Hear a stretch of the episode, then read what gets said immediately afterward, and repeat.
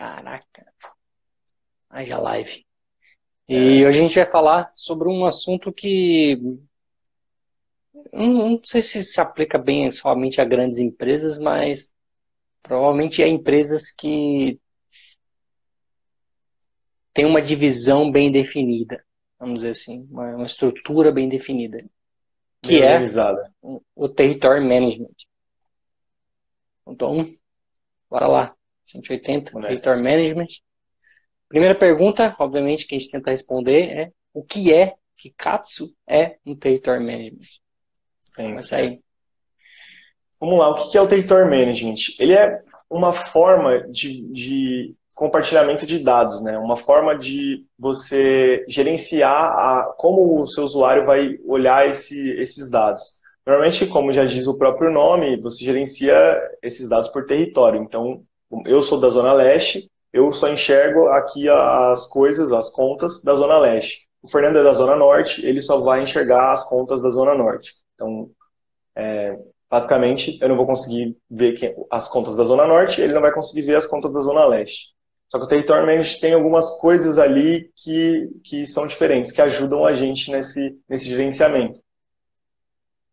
Então, basicamente, ele vai afetar alguns objetos. O objeto principal, que é o conta, ele vai sempre afetar a conta, e o, o, os objetos que são filhos dele, então, contato, oportunidade, é, mais o, o, caso e outros objetos que são é, filhos desse do objeto conta. Mas eles precisam ser objetos filho. É, tudo, tudo que for. É, muito falou, né? Conta, contato, oportunidade, casos, são quatro objetos, e tudo que for relacionado a eles. Todos os, é, os master details aí. É, é você tem um bom exemplo. Eu estava tentando imaginar isso aplicado para pequenas empresas, mas se a gente pensar numa empresa que só tem de São Paulo, que teoricamente uhum. pode ser considerada uma pequena empresa, é, você consegue dividir por bairros, por regiões, então até isso é interessante mesmo. É. São Paulo ele é, ele é pequeno, mas é grande, né? Então hum. faz todo sentido ter, um, ter esse tipo de gerenciamento para a cidade de São Paulo, por exemplo. Uhum. E é um ponto interessante que quando a gente vai ativar o Territory Management, é, a gente pode definir como que vai ser esse critério de configuração para ele já fazer o mapeamento e, e, a distribuição das contas. Então, imagina que você tem lá mil contas e você quer ativar o Territory Management. Você não precisa fazer manualmente, olha, isso aqui é de fulano, isso aqui é de ciclano, isso aqui é de fulano, isso aqui é de ciclano. Você ficaria louco tentando fazer isso, porque é, é né, mil contas, 10 mil contas, como é que você faria isso manualmente?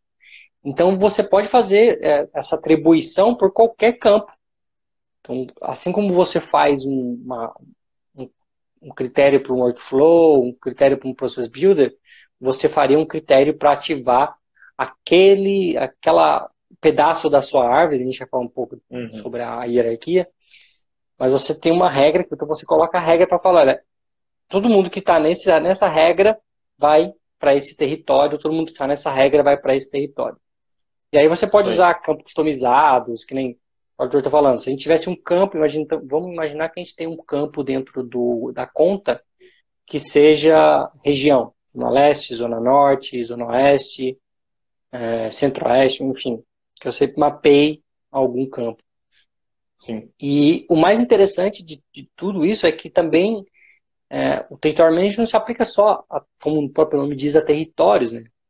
Não é só a, a um, o que eu quero dizer é a território geográfico. Você isso. pode imaginar isso fora do, do âmbito geográfico. Se você uhum. tem qualquer outra divisão que não seja geográfica, você também conseguiria aplicar. E a gente estava tentando pode... até a, arrumar um caso de uso para isso, né? Sim. É, acho que a gente pode, por exemplo, se for o caso da gente trocar as zonas leste, norte, oeste tal por cores, vamos supor. É, faz, se fizer sentido para o nosso negócio chamar de zona vermelha, zona azul, zona verde, sei lá.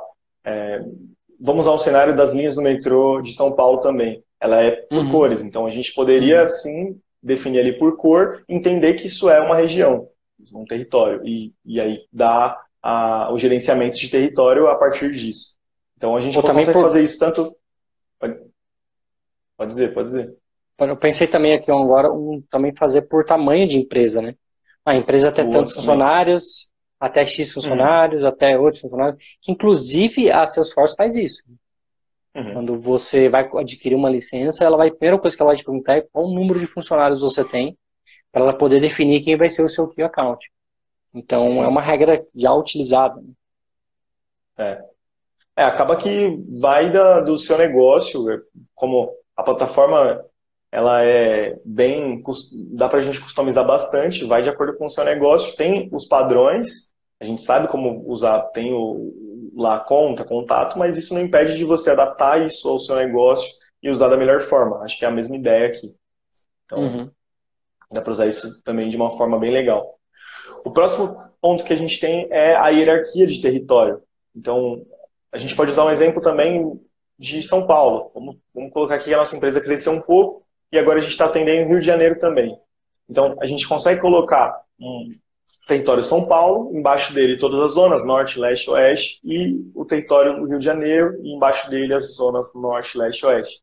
Então, vai funcionar mais ou menos como a hierarquia é hoje já, a diferença é que você vai ver isso como com os territórios, né? Então, né, isso também é, é, possível e dá mais poder de gerenciamento, dependendo da, da sua organização. É, e a hierarquia, ela segue um conceito de árvore, né? Então, se você tem é, São Paulo, Rio, Belo Horizonte, num nó inferior, e no nó superior você tem é, Sudeste, que vai estar tudo atrelado a isso, você, as pessoas que têm a visão Sudeste vai conseguir ver todas as contas. E se você tem um nível Brasil, ou se você tem um nível acima disso, Latim América, então essas pessoas acabam tendo acesso a todas as, toda essa hierarquia de conta. É por isso que chama hierarquia de territórios, porque quem está acima dos níveis consegue ter acesso e visibilidade dos que estão abaixo. Então Exatamente. é uma forma de você garantir, por exemplo, que o diretor de uma área, um diretor que cuida, por exemplo, o diretor Brasil, o diretor México, tem as suas diferentes visões. Então você sabe que o hum. diretor México vai ver as contas do México, o diretor Brasil vai ver as contas do Brasil, e se você tem um diretor Latino-América, ele vai conseguir ver todas as contas da América do Sul. Exatamente. E não só contas, né? Contas, casos, como a gente falou aqui. Isso se aplica também para casos. Né? Imagina que você tem pessoas atendendo chamados do Rio, pessoas atendendo chamados de São Paulo. Não faz sentido elas verem chamados de outras localidades. Uhum. Então também se aplica muito bem para casos. Exatamente. É, acho que uma boa forma de você identificar isso quando você está é, fazendo a arquitetura dessa, dessa org é justamente na conversa ali com o cliente você sentir que tem os mesmos cargos em diferentes regiões que não podem enxergar um ao outro, mas que é, faz sentido eles usarem é, território. Então, na conversa você vai sentir que existe ali um, uma diferença de território, que um pode ver o que o outro pode não ver.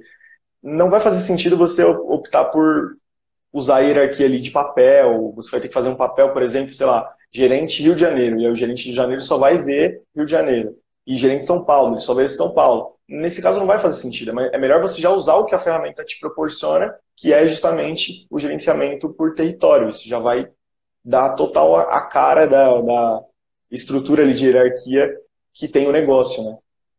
É, então é muito de melhor dos mesmo. mundos. O melhor dos mundos é que um não inviabiliza o outro. Exato. Você vai, na verdade, colocar mais uma forma de separar e de organizar os seus registros. Então uhum. você continua com, né, com os perfis, com hierarquia de papéis e com território management. Então você consegue. Sim. E ainda, se você for seguir na linha lá do OWD, ainda tem as sharing rules. Né? Então, é uma forma de você aumentar o leque da forma como você atribui o seu dado, o seu registro para alguém. Exatamente. Um acaba, de certa forma, complementando o outro, como o Arthur falou, sem que você precise ficar gerando perfis para cada região. Então, é uma forma muito uhum. mais prática e organizada de se organizar. Isso aí. Bom, dado tudo isso, apesar de eu já ter dado um spoiler aqui de um das, das formas, dos, dos benefícios, quais são os benefícios que a gente tem em usar o território manager? Manda aí. Então, o primeiro benefício é justamente o, ele melhora essa organização, então você tem esse leque além que o Fernando falou aqui. É, isso vai trazer para você uma, uma estrutura melhor para desenvolver é muito melhor também, para colocar campo, tudo fica melhor visualmente ali e arquitetonicamente. Isso é muito importante para o cliente, né? Porque na visualização ele tem que entender ali o que cada um pode ver. Lógico que se ele for um, um, um tiver um papel de topo, ele vai ver todo mundo, mas é, essa parte de segurança normalmente é muito importante para essas empresas, para as empresas que dependem desse, desse gerenciamento de território. Então, isso é um dos benefícios. Com certeza, esse leque a mais vai trazer uma organização melhor, como o Fernando falou. É, um outro ponto é a questão dos relatórios, né?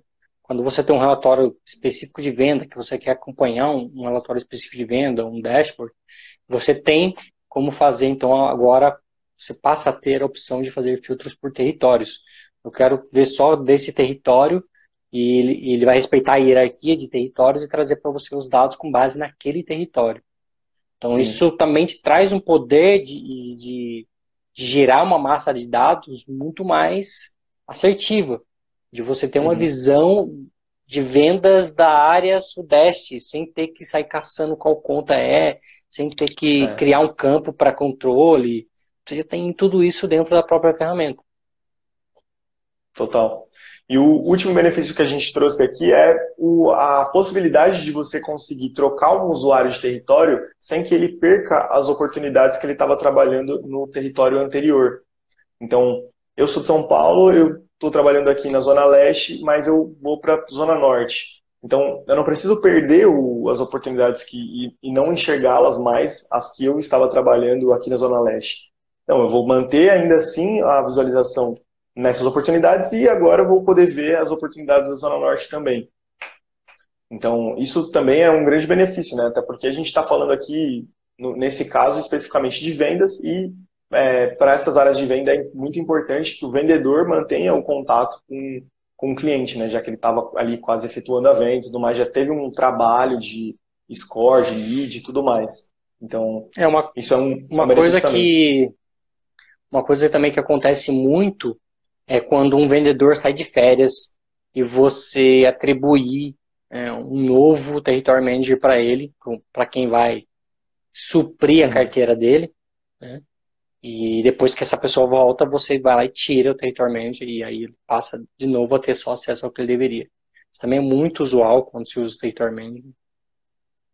Sim. E um último ponto que a gente queria agregar aqui é, é que ele também afeta os forecastings, os famosos pipelines aí, para você saber o que, que vai rolar tudo mais, ele também afeta. Você também tem uma visão por territory management. Então, você passa Sim. a ter é, não mais uma visão como um todo, óbvio que vai depender do filtro que você está montando no seu forecast, mas você passa a ter uma visão por territory management e isso te ajuda muito. Agora, uhum. um bônus aqui que não estava na nossa lista, depois o Arthur lembra de colocar aí, é, é a questão de que o Territory Management está mudando. A gente está passando o Territory Management para a versão 2.0. Então, a, a versão 1 já tem data para morrer. Tá? A gente vai falar disso na segunda-feira. Sobre a versão 2.0 e por que ela vai morrer. É, Beleza? Isso aí. Exatamente. Mas nada que a gente falou que se perde, né? É um ponto é, também. Exatamente. É, a, lógica, a... a lógica é a mesma. Você vai ter que fazer uma migração aí. É, você uhum. vai ter algum, alguns, vamos dizer, prejuízos em termos de, retrabalho, algumas reconfigurações. Mas toda a lógica do que a gente falou aqui não se perde. Você vai continuar tendo a hierarquia de territórios, você vai continuar tendo a gestão dos seus territórios iguais, com a opção de ativar com base nos filtros. Só que você vai ter outros benefícios que vão além do que a gente citou aqui. Então a coisa Sim. acabou virando, como né, o próprio nome diz, 2.0, ela acabou sendo um, ganhando uma evolução que não cabia simplesmente um, um upgrade normal. Ele precisou ser reconstruído a forma como os objetos se relacionam do, do Territory Manager para conseguir dar mais capacidade, mais visibilidade que era uma deficiência que tinha na primeira versão. Então, a primeira versão tem data para morrer, a lógica continua a mesma, mas a versão 2.0 vem para suprir algumas falhas que a versão 1.0 não conseguiu. Beleza, Boa. pessoal? Um forte abraço, bom final de semana a todos. A gente se vê na segunda-feira, às 9h41. Tchau, tchau. Falou, galera.